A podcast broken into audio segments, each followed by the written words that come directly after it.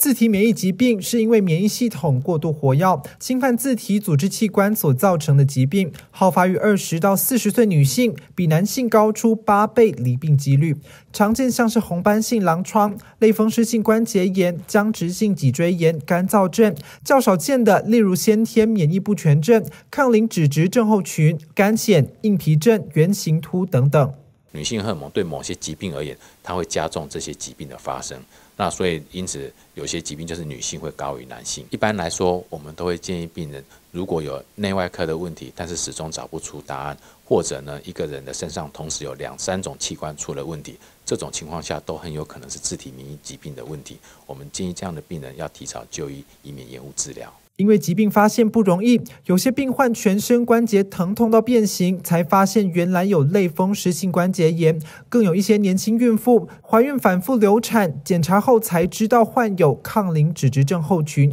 患者会血小板低下，动静脉容易形成血栓，容易在怀孕十周左右流产。当血小板低下的时候，他就是要考虑开始治疗。那另外一个的话呢，就是在我们体内产生栓塞，有可能塞到的是脑部，塞到的是心脏、肾脏。或者手脚四肢的末梢的血管，它会侵犯到这个呃怀孕妇女的这个胎盘，那造成这个呃不不断的流产。那这种情况下呢，我们用的治疗就会再加上像免疫球蛋白这类的药物，它可以让我们的免疫系统不会再去攻击我们的这个呃胎盘，让这个呃胚胎能够顺利的呃这个茁壮成长。医师说，患者自体免疫系统已经过度活化，要避免增强免疫系统的食品。作息不正常、压力过大、缺乏运动也会让情况加剧。提醒民众，除了配合医嘱用药，维持规律作息及运动，适当排遣压力，有助控制病情。记者陈柏生台中采访报道。